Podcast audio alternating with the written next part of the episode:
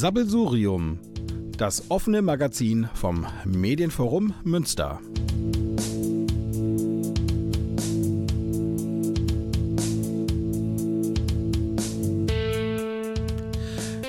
Hallo und herzlich willkommen zur Februarausgabe von Sabbelsurium, dem offenen Magazin vom Medienforum Münster. Mein Name ist Ralf Klausen und ich darf mal wieder für die gesamte Gruppe hier beim Medienforum sprechen und äh, habe ein paar Dinge mitgebracht, ein paar Themen, die die Kollegen auch erstellt haben und mir hier ins Säckel gepackt haben.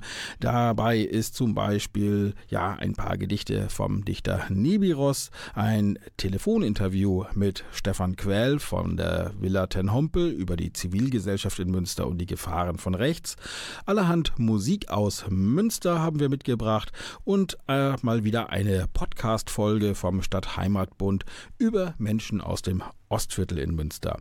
Los geht es aber mit dem gewissen Olala von Götz Alsmann und einem Gedicht über einen Elefanten von Nebiros.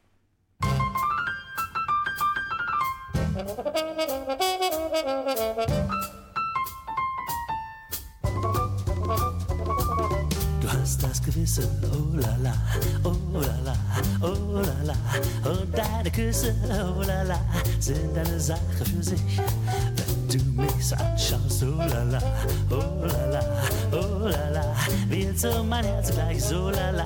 Und alles dreht sich um dich. Du hast sowas, das jedem Mann den Himmel auf Erden verspricht. Und siehst du ihn nur einmal an, verliert er sein Herz, ob er will oder nicht. Du hast das gewisse Oh la la, oh la la, oh la la. Und dieses gewisse Oh la la, dafür liebe ich dich.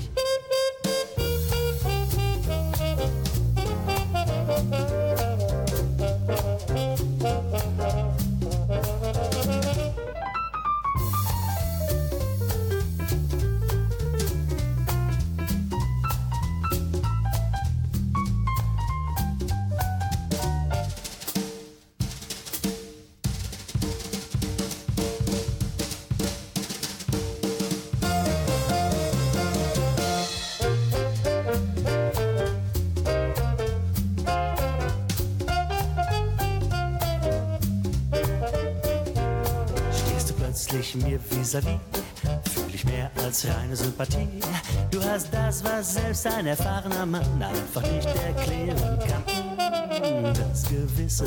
Oh la la, oh la la, oh la la. Und deine Küsse. Oh la la, sind eine Sache für sich. Wenn du mich so anschaust. Oh la la, oh la la, oh la la. Wird so mein Herz gleich. So la la. Und alles dreht sich um dich hast sowas, das jedem Mann den Himmel auf Erden verspricht. Und siehst du ihn nur einmal an, verliert er sein Herz, ob er will oder nicht. Das Gewisse, oh la la, oh la la, oh la la, dieses Gewisse, oh la la, und dafür liebe ich dich.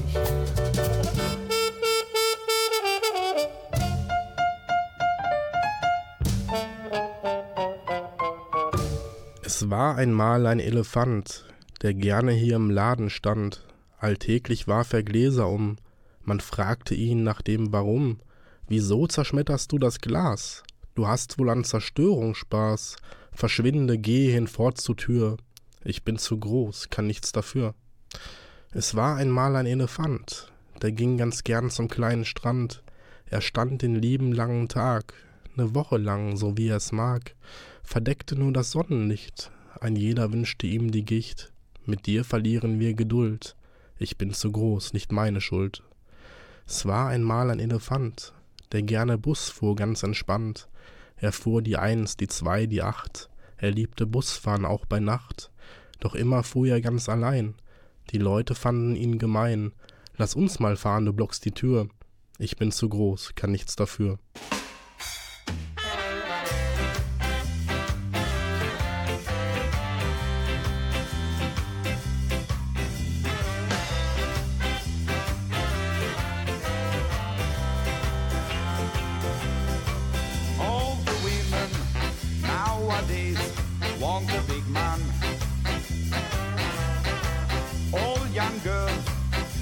Want a big man. No slim one can give you heat in the winter. No small one can give you shade in the summer. No weak one make your heart surrender. There's nothing wrong with me. No, don't you mess around with me, cause I'm a big man.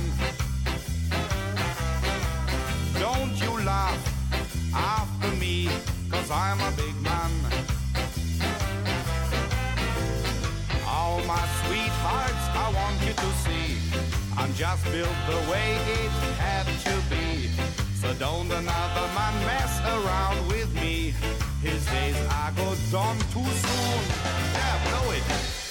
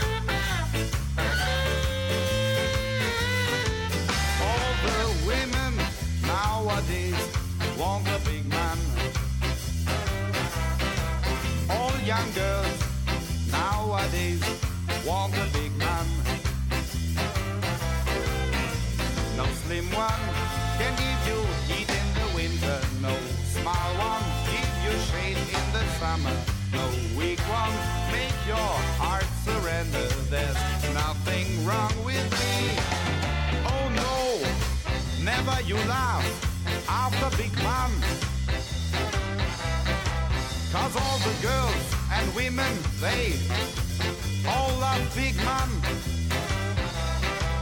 And Mr. Caesar wanted to have big man around. Yes, all around the world, people, them love big man. Mr. Jammies, also he was a big man.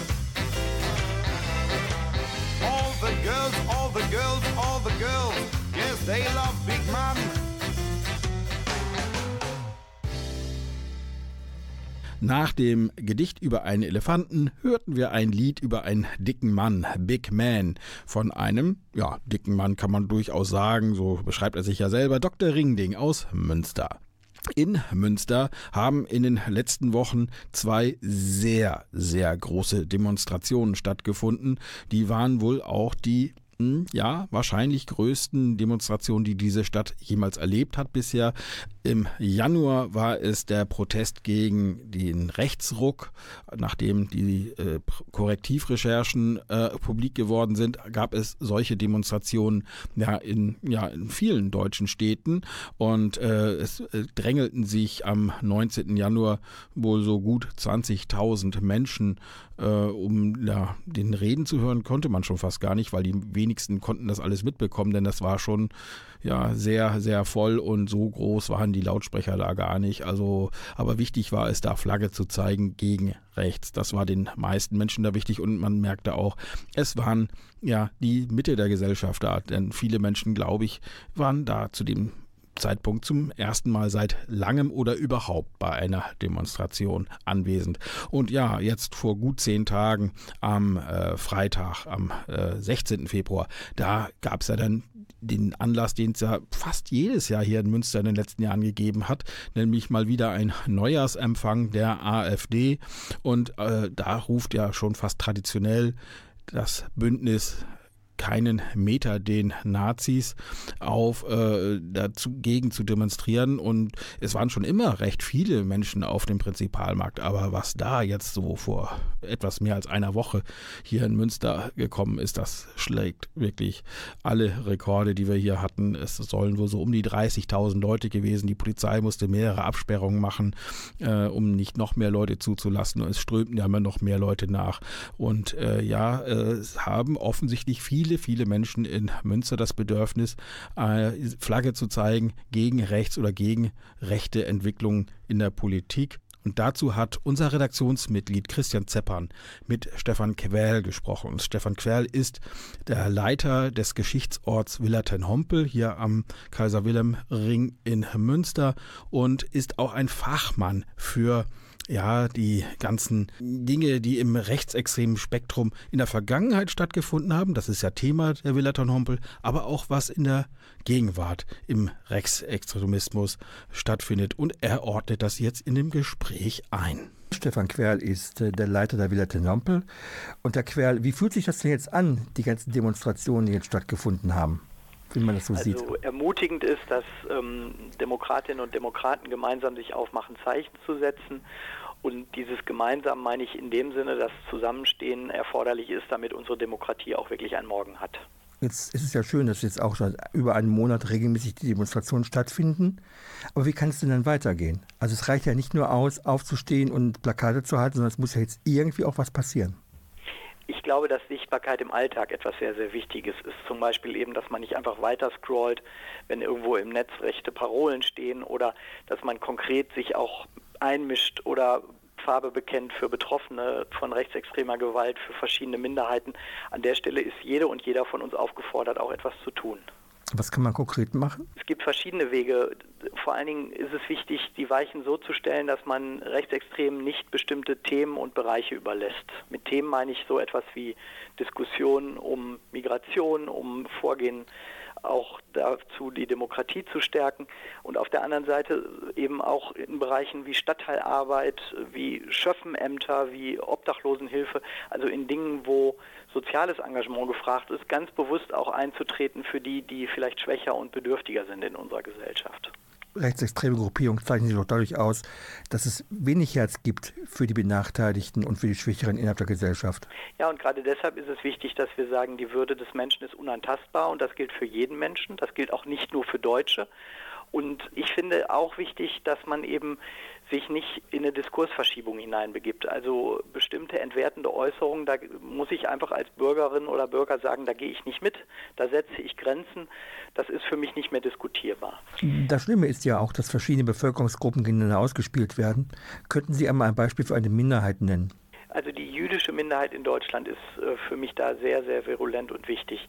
Der Slogan Nie wieder ist jetzt, den zum Beispiel Demonstrantinnen und Demonstranten ganz bewusst sich zu eigen machen, der muss mit Leben gefüllt werden, denn die jüdischen Gemeinden im Münsterland zum Beispiel erleben eben ganz akute Bedrohungslagen und Anfeindungen und dass wir als Mehrheitsgesellschaft, als nicht-jüdische Nachbarinnen und Nachbarn da Solidarität zeichnen, das ist also längst nicht nur mit Worten getan. Kommt das denn bei den Wählern rechtsextremer Parteien denn an? Wenn wir uns das Berliner Wahlergebnis anschauen, so stellt man ja fest, dass der Bundestrend sich ja jetzt auch bei der Berlin-Nachwahl auch dann bestätigt hat. Der Bundestrend sieht so aus, dass die AfD etwa doppelt so viele Stimmen bekommen würde bei einer fiktiven Bundestagswahl als beim letzten Mal. Und bei den Wahllokalen, die Berlin jetzt nachgewählt haben, ist ein ähnliches Ergebnis absehbar. Es kommt bei den Menschen an, die vielleicht unentschlossen sind, die möglicherweise auch so etwas wie Denkzettel, Quittungen verteilen wollen und damit gar nicht bemerken, wie gefährlich das für die Demokratie sein kann. Wir können als Mehrheitsgesellschaft ganz bewusst was erreichen, indem wir eben sagen, wir stehen zusammen, wir wollen bestimmte Diskursverschiebungen nicht und gleichzeitig stehen wir vor allen Dingen auch für eine offene, tolerante Gesellschaft. Und ähm, viele der Transparente, die ich am vergangenen Freitag gelesen habe, die zeugten auch davon. Wie kann man denn dann hat eben dann die Personen überzeugen, die ja auch in das Rathaus gegangen sind? Gefestigt rechtsextreme Menschen zu überzeugen, das ist eine Sisyphus-Aufgabe. Und ich sehe im Moment auch eher angezeigt, die zu erreichen, die vielleicht die Entscheidung, die sie per Kreuzchen an der Wahlurne fällen, von der Gefahr her noch nicht äh, übersehen können. Und dass man an der Stelle sagt, Vorsicht während den Anfängen, Ich glaube nicht, dass wir in einer Situation wie 1933 stehen. Und Hitler ist ja auch nicht mit einer Mehrheit ins Amt gekommen, sondern durch die Ernennung zum Reichskanzler. Das ist alles etwas komplizierter heute. Wir haben die Situation, dass die Institutionen zum Beispiel gut funktionieren, dass der Rechtsstaat intakt ist, dass wir auch nicht eine Wirtschaftskrise haben, die uns existenziell bedroht. Und auf der anderen Seite ist es eben schon eine vor allen Dingen deutsche Erfahrung des Jahrhunderts der Extreme, der vergangenen Jahrzehnte, dass wir immer wieder neu uns gegen völkische und antidemokratische Tendenzen auch erwehren müssen. Trägt denn die Erinnerung noch? Also ich habe den Eindruck, dass die Erinnerungskultur in den letzten Jahren deutlich nachgelassen hat. Den Eindruck teile ich nicht. Ich glaube eher, dass die Fragen andere geworden sind. Dass zum Beispiel der Rückgriff auf die Erfahrung von Shoah, NS-Zeit und Verfolgung nicht automatisch rezipiert wird, um damit die heutigen Probleme der Demokratie zu verstehen oder gar zu lösen. Und gleichzeitig ist aber zum Beispiel die Bindung rechtsstaatlicher Gewalt an Gesetze und Regeln etwas, was sich die Väter und leider nur die paar Mütter des Grundgesetzes ganz bewusst überlegt haben. Und äh, das spiegelt sich eben auch in unserer Verfassung heute wieder und auch im Bewusstsein vieler Menschen, die jetzt eben gegen Rechtsextremismus auf die Straße gehen. Gesetze oder die Verfassung stehen nur auf Papier. Und das heißt hier, dass das Verfassungsgericht ja auch keine Armee oder Polizei hat, die das auch dann entsprechend dann durchsetzt. Was macht Sie denn so sicher, dass die Institutionen so gefestigt sind, dass sich sowas wie Anfang der 30er Jahre nicht wieder bei uns wiederholt? Die Tatsache, dass ein kluger Jurist mal gesagt hat, dass das Grundgesetz von Werten lebt, die es selber gar nicht hervorbringt, nämlich von gelebter Verfassungswirklichkeit und von einem Miteinander in der Gesellschaft. Und da können wir alle was dran gestalten. Und ähm, an der Stelle ist auch mehr intakt, als wir vielleicht im Moment glauben. Wir dürfen nicht wie das Kaninchen auf die Schlange starren, sondern müssen uns sehr bewusst machen, unsere Demokratie, unsere Gesellschaft ist nicht selbstverständlich so, wie sie ist, sondern wir müssen immer wieder neu erklären und erkämpfen, dass diese Werte auch konkret mit Inhalt gefüllt werden. Ist das dann eine Frage auch der Kommunikation? Also ich erinnere mich, als wir in Münster zum ersten Mal die große Demonstration im Januar hatten, dass das auch in der Tagesschau aufgetaucht ist. Das war die erste große Meldung. Demonstration in Münster, aber auch in allen oder vielen großen Städten in Deutschland und in kleineren. Und die zweite Meldung war dann, die Regierung streitet sich dann um die Kindergrundsicherung. Also dieses zerstrittene Bild der demokratischen Parteien, ist das nicht verheerend? Glaube ich, nicht so sehr die Frage des Streits, sondern des Einhaltens am Ende von Kompromissen. Die Durchsetzung eigener Wahrheitsansprüche kostet es, was es wolle. Das ist ein Problem. Und der einzig wahre Weg zur Wahrheit ist sozusagen, sich nicht vereinnahmen oder mit Absolutheitsansprüchen irgendwo binden zu lassen. Der Kompromiss ist eine große demokratische Tugend und den zu finden und um den zu ringen, das erfordert Konflikte. An der Stelle eben wieder mein, mein Appell ist nicht den Rechtsextremen zu überlassen, wie über solche Konflikte gesprochen wird, sondern dass man sagt, wir haben schwierige Politikfelder, die müssen beackert werden und da erwarte ich eben auch trennscharf die verschiedenen Positionen der Parteien, aber eben auch eine Lösungsorientiertheit, wenn es dann auf den gemeinsamen Weg geht. Bereiten wir denn mit der Demonstration nicht möglicherweise auch den Boden für eine gewisse Sprache? Also bis zu den Recherchen von Korrektiv war den meisten der Bevölkerung sicher der Begriff der Remigration nicht bekannt. Und dieser Begriff ist ja jetzt jedem geläufig. Ja, aber es ist ähm, schon auch interessant, dass Menschen natürlich nochmal anders wach geworden sind. Und ich mache mir bewusst die Begriffe nicht zu eigen, die vielleicht am äh, Potsdamer Treffen da eine Rolle gespielt haben sollen, sondern ich finde es gerade wichtig, ähm, eher darüber zu reden, was sozusagen die gefährdenden Tendenzen sind und eine klare Sprache ähm, über zum Beispiel völkisches Denken zu finden. Ich nehme ein anderes Beispiel. Ähm, wer rechte Posts teilt, um ihnen zu widersprechen, der erhöht ja oft ungewollt ihre Aufmerksamkeit im Netz. Und umgekehrt ist aber einfach weiter scrollen eben nicht die Lösung, weil rassistische Hetze und Fake News für alle ja sichtbar bleiben. Und da müssen wir schon auch protestieren und zusammenstehen und zum Beispiel Meldestellen einschalten oder eben uns an die Seitenbetreiber wenden. Äh, einfach nur passiv zu bleiben, das ist, glaube ich, gefährlich. Wie kommt es denn, dass rechte Gruppierungen neue Technologien so gut beherrschen? Also das hatten wir auch in den 20er, 30er Jahren, dass der Film, das Radio, aber auch das Flugzeug, womit man halt eben dann omnipräsent sein konnte, von den Nationalsozialisten dann auch gebraucht worden sind und jetzt eben die neuen sozialen Medien. Eine einfache Parole verfängt oft viel, viel schneller und viel, viel einfacher als ein kompliziertes Erklärungsmodell. Und gleichzeitig sind aber Sachentscheidungen kompliziert. Und die Frage der, des medialen Transports, der Massenmedien, das ist natürlich etwas, ähm, wo zum Beispiel die bürgerlichen Parteien, also die unterm Verfassungsboden, sicherlich nochmal kommunikationsfähiger äh, werden müssen. Also gerade für jüngere Menschen auch eine Erreichbarkeit sicherzustellen haben. Ich bewundere hier in Münster zum Beispiel den früheren CDU-Bundestagsabgeordneten Ruprecht Polenz, der wirklich auf allen Ebenen auch kommuniziert und für Klarheit sorgt. Sagt Stefan Querl, Leiter Villa Den Hampel, und der uns auffordert, dass jeder in der Pflicht steht, etwas für den Fortbestand unseres Gemeinwesens zu tun. Vielen Dank.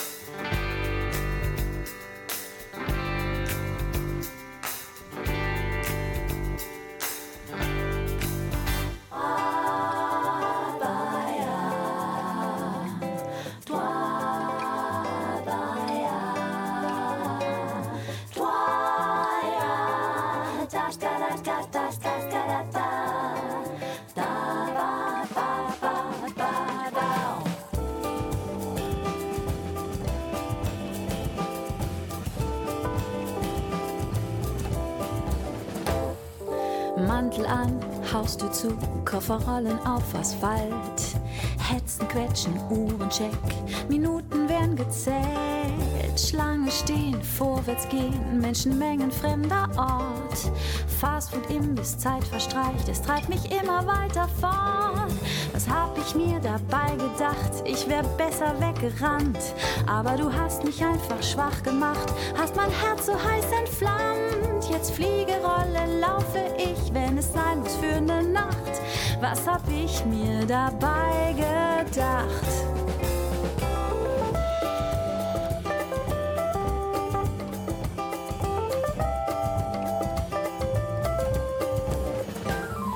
Zugverspätung, Shuttlebus und den Anschluss knapp verpasst.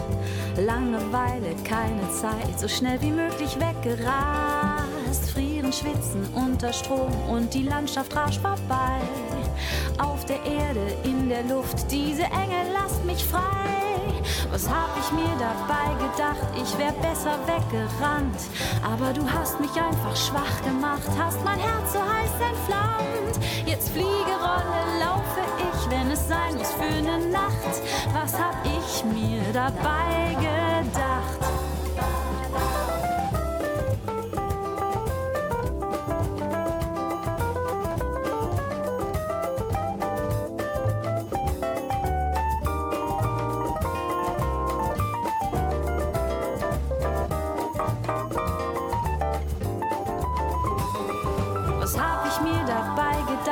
Wär besser weggerannt. Aber du hast mich einfach schwach gemacht, hast mein Herz so heiß entflammt. Jetzt fliege, rolle, laufe ich, wenn es sein muss für ne Nacht. Was hab ich mir dabei? Hab ich mir dabei? Hab ich mir bloß dabei gedacht?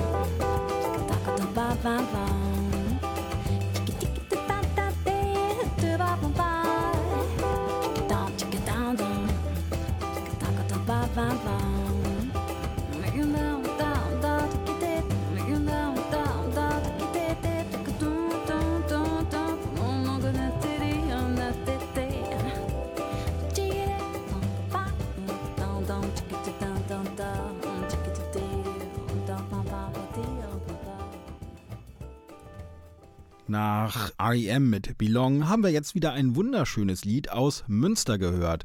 Fernbeziehung heißt es ja, so einen sperrigen Titel kann so ein lockerflockiges Lied haben, in dem es dann auch noch um so Dinge geht wie Zugverspätung oder Shuttlebus. Aber naja gut, sie hat aber wunderbar die Nicola Materne beschrieben, wie so eine Reise von und zu einer Fernbeziehung abläuft und das Ganze auch noch recht fröhlich dargeboten. Nicola Materne, die Sängerin aus Münster oder die zumindest schon sehr lange in Münster lebt, mit ihrem Bandprojekt Bossa Noir. Und dieses Bandprojekt gab es eigentlich ja leider nur für diese eine CD, die 2011 erschienen ist. Es gab ein paar Auftritte, ja, live habe ich sie leider nie gesehen. Ich, sie sind mal beim Fernsehen aufgetreten, aber auch nicht oft. Also ich kenne eine Aufnahme aus dem Morgenmagazin, die dann äh, auf YouTube auch noch zu finden ist.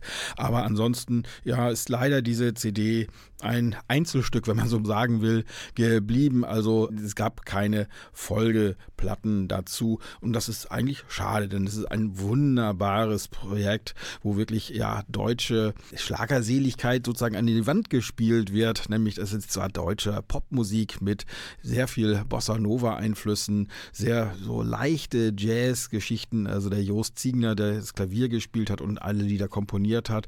Nicola Materne, die die Lieder geschrieben hat, getextet hat und auch wunderbar dargeboten hat.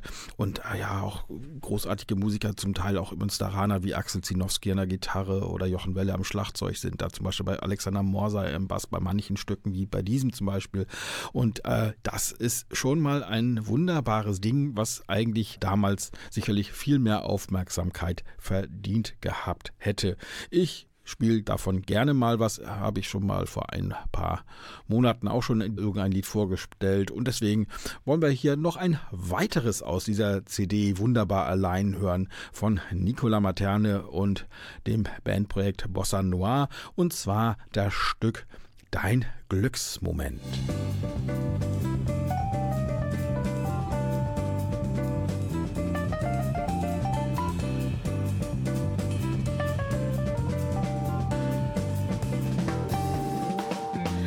guter Beat, der richtig knallt und aus einem Auto schallt an der Ecke. Ein Wunsch, der in Erfüllung geht, ohne dass man sich bemüht, einfach so. Ein Nachmittag am Badesee, Eis am Stiel und Sonnencreme, Karodecke. Das Leben ist ja doch viel besser, als man denkt. Hier kommt dein Glücksmoment.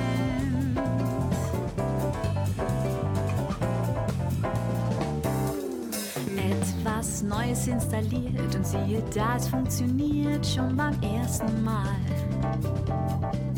Ein Teller mit dem Lieblingsschmaus, ganz so wie zu Haus, frisch gemacht. Ein süßer, zarter Frühlingsduft mischt sich mit der Straßenluft im rauen Februar. Die Kunst ist das, man ihn in all dem Stress erkennt, wahren Glücksmoment.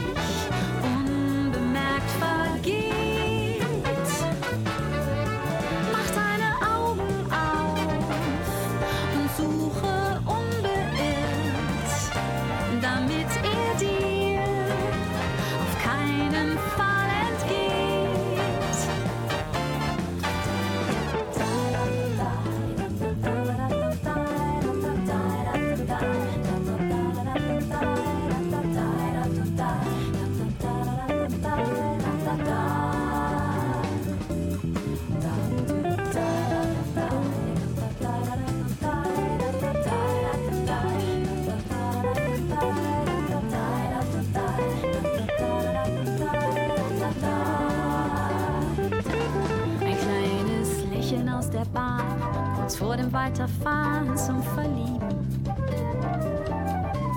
Ein Lachkampf, den man gar nicht will, alle anderen sind ganz still und pikiert. Ein Sonnenaufgang nach einer Nacht, schlaflos durchgemacht um halb sieben. Im Hier und Jetzt ist er in seinem Element. Hier kommt dein Glücksmoment.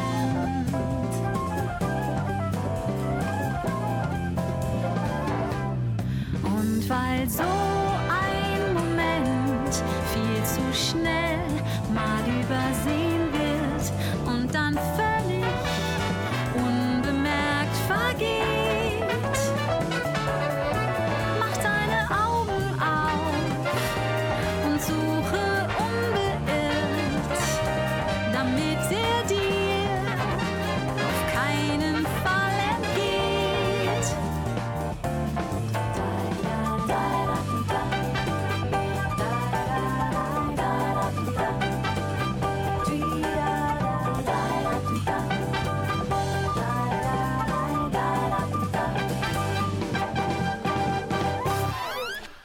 Schau, wie Pflanzen leise funkeln, tausend tanzend frei im Dunkeln, lebend labend in der Schwärze, heb die Gabe hin zum Herze, fühl die Energie des Lichtes, kühl wie Äther, flieh bericht es, was am Wendepunkt der Seele hassend sende, funkt Befehle.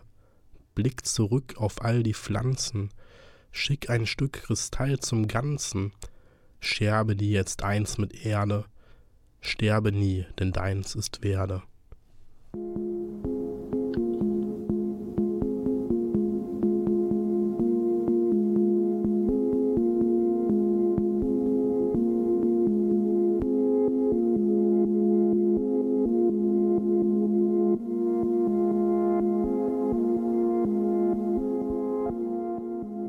Ich bin gespannt auf die Geschichte eures Lebens. Sie muss wunderbar sein. Der Sturm, Shakespeare. Menschen sammeln Geschichten an. Mit zunehmendem Alter wächst der Bestandteil an Erlebten und Erfahrenem, welcher wert ist, weitergegeben zu werden.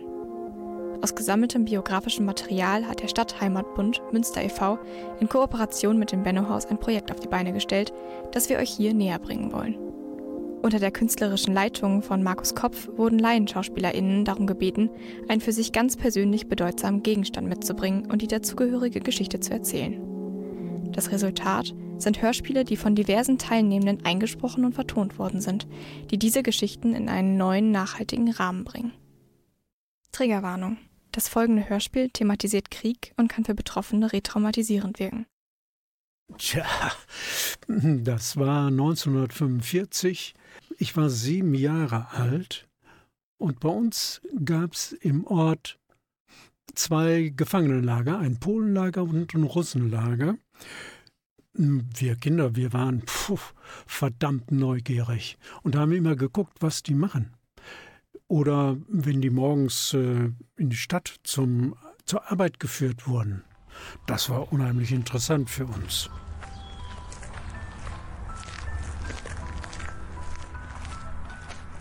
Ja, und dann war das Kriegsende, die Lager wurden aufgelöst, kein Mensch hatte sich mehr um diese Leute gekümmert.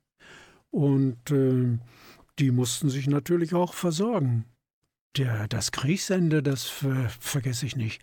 Da habe ich zuerst äh, den Krattfahrer gesehen und dann äh, kam so ein Kommandowagen und dann kam die Panzerkolonne. Mein Gott, was waren das für Dinger?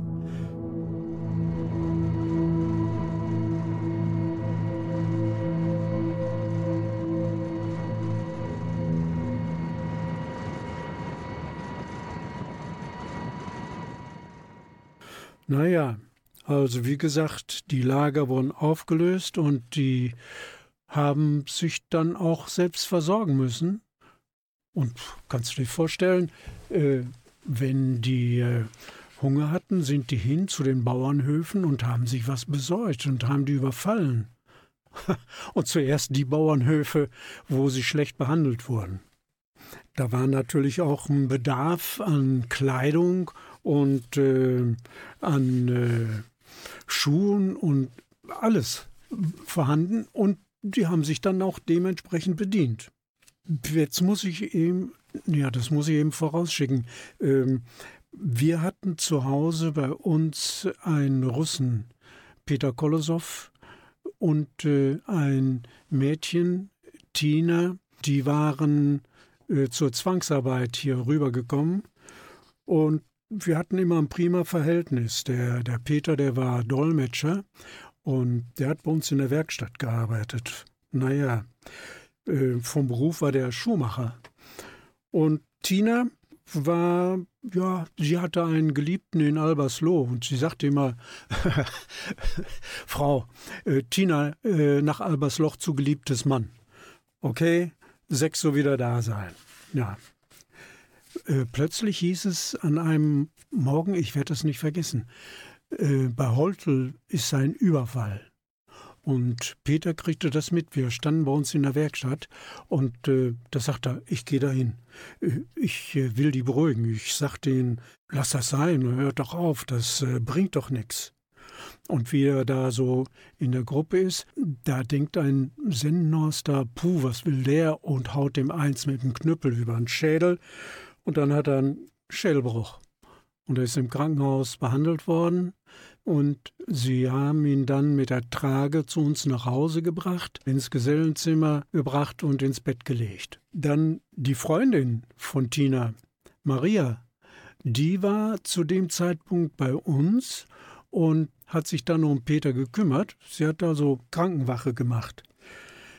Kurz bevor die Peter brachten, stand ich zu Hause neben der Haustür hinter der Scheibe und sah, wie sich da so eine, eine Gruppe von diesen Gefangenen, ehemals Gefangenen, die traten jetzt ganz anders auf, versammelte und die rotteten sich so zusammen. Ich denke, puh, was wird das wohl? Was wird das wohl?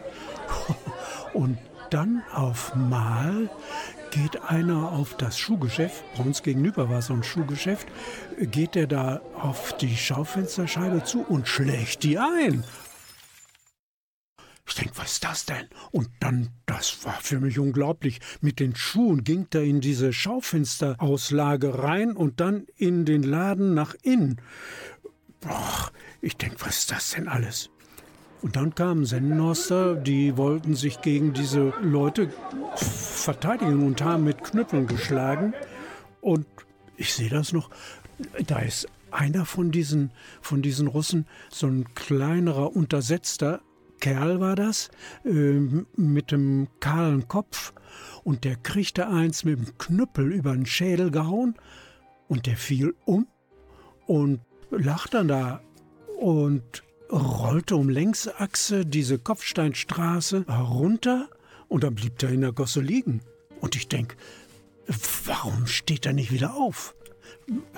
Ja, wenn wir so als Kinder gekämpft hatten und einer lag am Boden, dann war der Fall vorbei. Nicht? Kennst du ja. Und der eine stand auf und der andere hatte gewonnen und dann war der Fall erledigt. Und dann sah ich bei dem Mann, der da lag, wie aus dem Schädel so ein Streifen Blut rauskam. Und in dem Augenblick kam meine Mutter an und sagte, Los, komm, zack, weg da, das ist zu gefährlich. Möglicherweise kommen die auch zu uns. Wir hatten auch ein Geschäft. Äh, wir gehen jetzt äh, ins Höfken. Da hatten wir einen Bunker, da verstecken wir uns. Naja, und alle Leute, die waren ängstlich. Aber für uns Kinder, hm, Gefahr, das war eigentlich nur interessant. Und wie wir so durchs Haus gingen, das war ein altes Bauernhaus, ziemlich lang, da rappelte es vorne an der Haustür. Und meine Mutter geht hin und guckt nach. Möglicherweise will sich einer noch schützen vor dieser Gewalt. Aber es war keiner mehr da. Und dann gehen wir langsam weiter und dann äh, rappelt es an der Seitentür. Nachgeguckt? Nee, auch keiner da. Und dann gehen wir in den Hof und dann höre ich so ein Rufen und dann, ja, das Hoftor. Ah, ich muss noch eben vorweg schicken. Wenn wir ein zus Hoftor sahen oder eine Tür, dann war das für uns Kinder tabu. Naja, und wie wir da im Hof sind, dann höre ich dieses Rufen und plötzlich kommt dann bei dem Tor, das war so ein einfaches Tor, so zwei waagerechte Balken und äh, Eichenbretter davor, eine schräge Trägerstange. Und dann kommt da so ein Arm über das Tor und der zieht den Splint da raus und schiebt das Tor auf. Und das ist ein Kerl, das war Mongole, der hatte einen Dolch in der Hand und kam auf uns zu. Und wir standen da in so einer Reihe nebeneinander und kam auf uns zu. Und dann sagte er, erst haben die Deutschen uns kaputt gemacht, jetzt mache ich die Deutschen kaputt.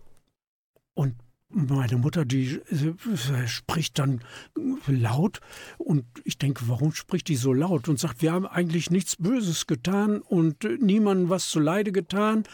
Und wie sie so laut spricht und so deutlich das sagt, das war mir noch aufgefallen, in dem Augenblick kommt aus dem Gesellenzimmer die Maria herausgesprungen und rennt auf diesen Mongolen zu und packt den und ruft Idiota, Idiota und redet auf den ein. Und was sie da alles geredet hat, weiß ich natürlich nicht.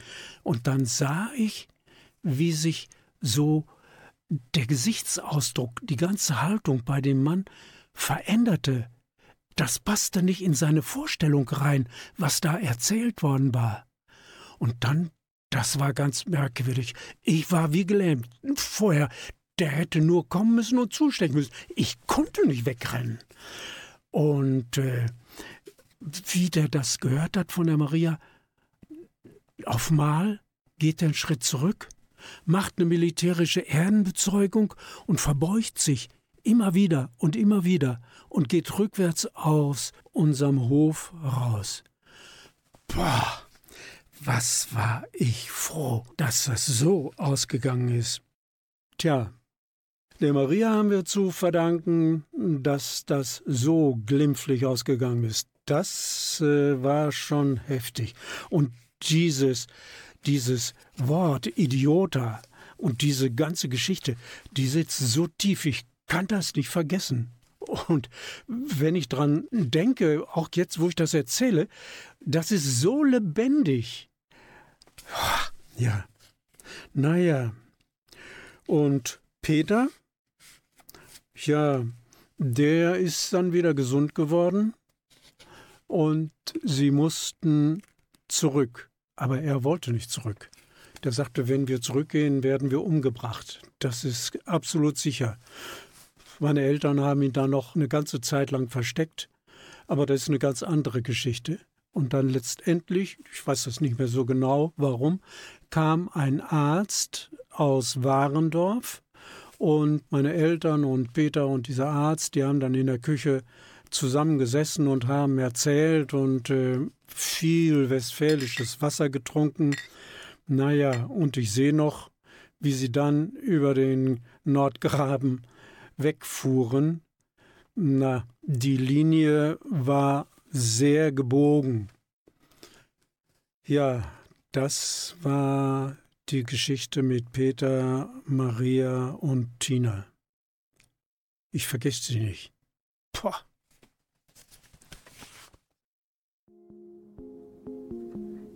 Ich bin gespannt auf die Geschichte eures Lebens. Sie muss wunderbar sein.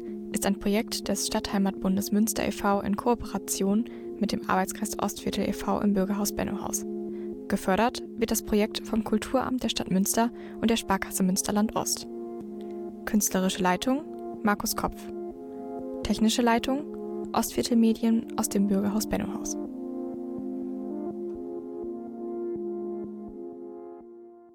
Ja, das war die Februar-Ausgabe von Sabbelsurium, dem offenen Magazin vom Medienforum Münster. Diesmal mit Christian Zeppern, Peter Henkenborg und mit mir, Ralf Klausen. Und vielleicht will ja der eine oder die andere aus der Hörerschaft mitmachen. Meldet euch doch einfach unter sabbelsurium.medienforum-münster.de. Diese Sendung ist in den nächsten Wochen auch auf unserem Webradio auf webradio-münster.de zu verschiedenen Zeiten zu hören. Und wenn man ganz gezielt danach greifen will, wird es auch bald in der Mediathek von nrvision.de erscheinen. Bis zur nächsten Ausgabe von Sabbelsurium, dem offenen Magazin. Im März verabschieden wir uns aus dem Studio beim Medienforum Münster.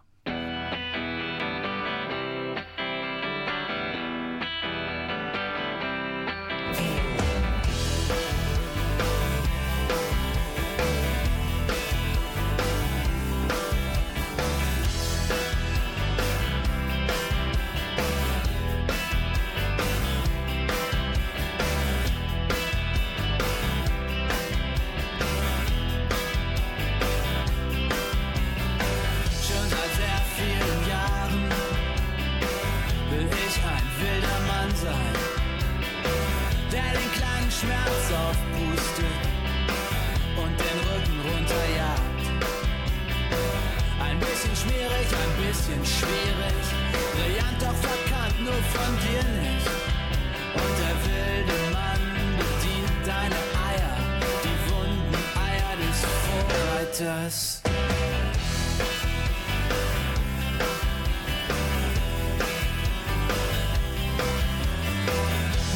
Nichts ein, dass ich grunzen könnte. Mir fällt nichts ein zu pathetischem Lärm.